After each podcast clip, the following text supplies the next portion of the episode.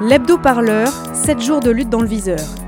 Voilà comment le pouvoir tolère nos luttes. Locales, sectorielles, dispersées. Eh bien, pas de bol pour lui. Aujourd'hui, nous changeons les règles du jeu.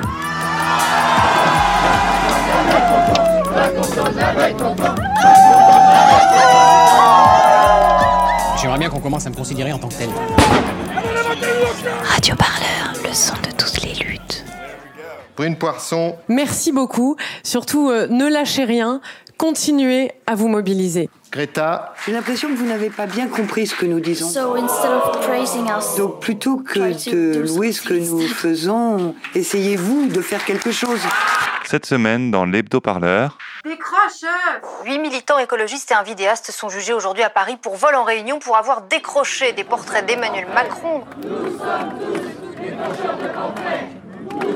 Parmi les décrocheurs de portraits de Macron dans les mairies, il y a des gens du mouvement Alternatiba. Ces portraits qui ont été réquisitionnés, que cherche euh, toute la police et gendarmerie de France et de Navarre euh, à coup de perquisition, garde à vue, procès, etc. depuis des mois. Il y a aussi des militantes des Amis de la Terre et Vincent Verza de la chaîne Je suis poursuivi par la justice de mon pays euh, qui veut me condamner pour euh, avoir filmé une action de décrochage de portraits dans une des mairies de, de Paris. T'as vu, ils ont décroché un portrait, même pendant leur procès à la mairie de Saint-Ouen, là, la mairie UDI. C'est marrant quand même.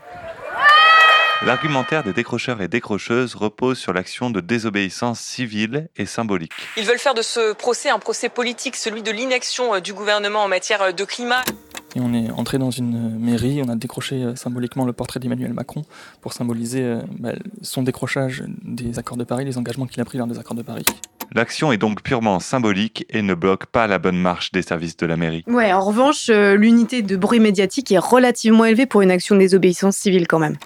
Euh, ça permet de faire parler sur les réseaux, dans les médias. Euh, c'est vraiment ça, on avait plus de 40 médias aujourd'hui.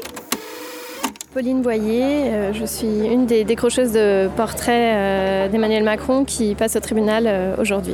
Face à l'urgence climatique, on a besoin maintenant de, faire des actes forts. Et moi, si j'ai participé à cette action de décrochage de portraits d'Emmanuel Macron, qui est hautement symbolique et, qui comportait des risques judiciaires que nous connaissions, c'est parce que on a besoin là de frapper les consciences.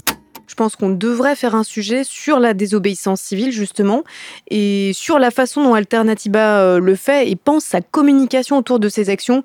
Tu vois comment euh, ils arrivent à être percutants, efficaces, ils personnalisent énormément les, campagnes, euh, notamment. Il faudrait vraiment qu'on qu'on fasse un sujet autour de leur communication militante, quoi.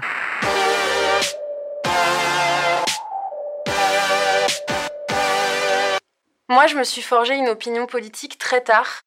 J'ai grandi dans une famille où, on parlait pas de politique. Ma mère est coiffeuse et mon père était ouvrier euh, dans la plasturgie. J'ai grandi euh, à la campagne, mais pas du tout les mains dans la terre et pas du tout tournée vers euh, la nature. Et donc j'ai commencé à être militante assez tardivement. Les militants pour le climat risquent 5 ans d'emprisonnement et 75 000 euros d'amende pour vol en réunion. Le jugement est attendu le 16 octobre prochain.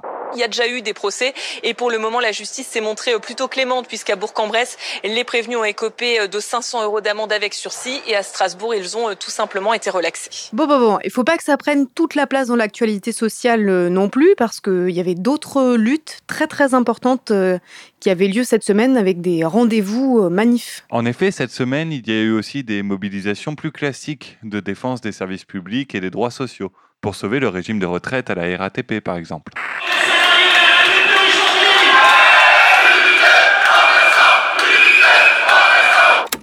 Les médias en ce moment, on entend beaucoup de, choses fausses sur euh, les agents RATP.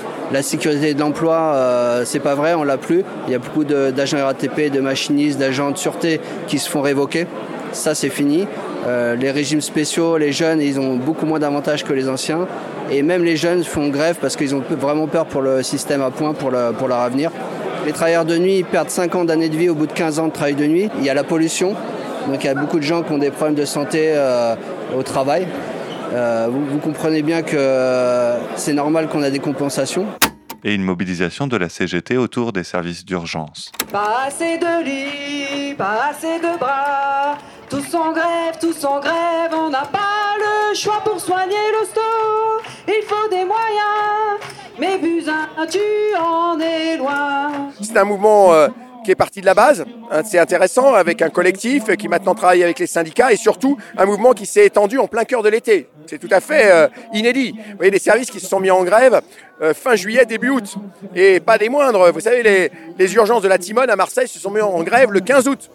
D'ailleurs, t'as vu, même Patrick Pelou et son, de, son association de médecins euh, urgentistes, ils n'avaient pas rejoint le mouvement jusque-là, et là, ils ont décidé de- d'entrer dans la danse. Et euh, du coup, le mouvement se solidifie et ça va être un peu chaud pour Agnès Buzyn, là. Est-ce que les désobéissants climatiques sauront faire une convergence avec ces autres luttes?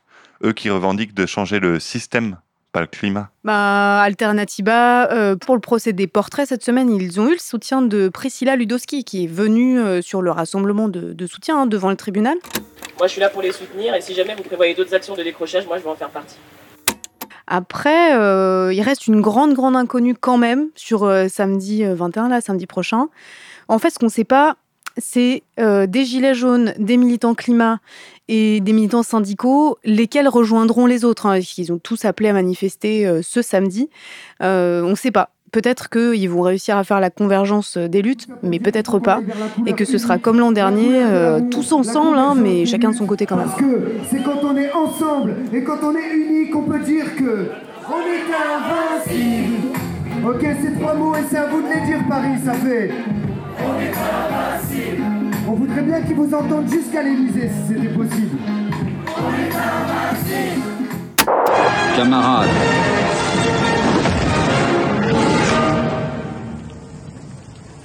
Rassemblement. L'hebdo-parleur, c'est fini pour cette semaine. On se retrouve lundi prochain pour un nouvel hebdo. D'ici là, retrouvez tous nos reportages sur radioparleur.net et sur toutes les bonnes applis de podcast. Allez, salut Allez, salut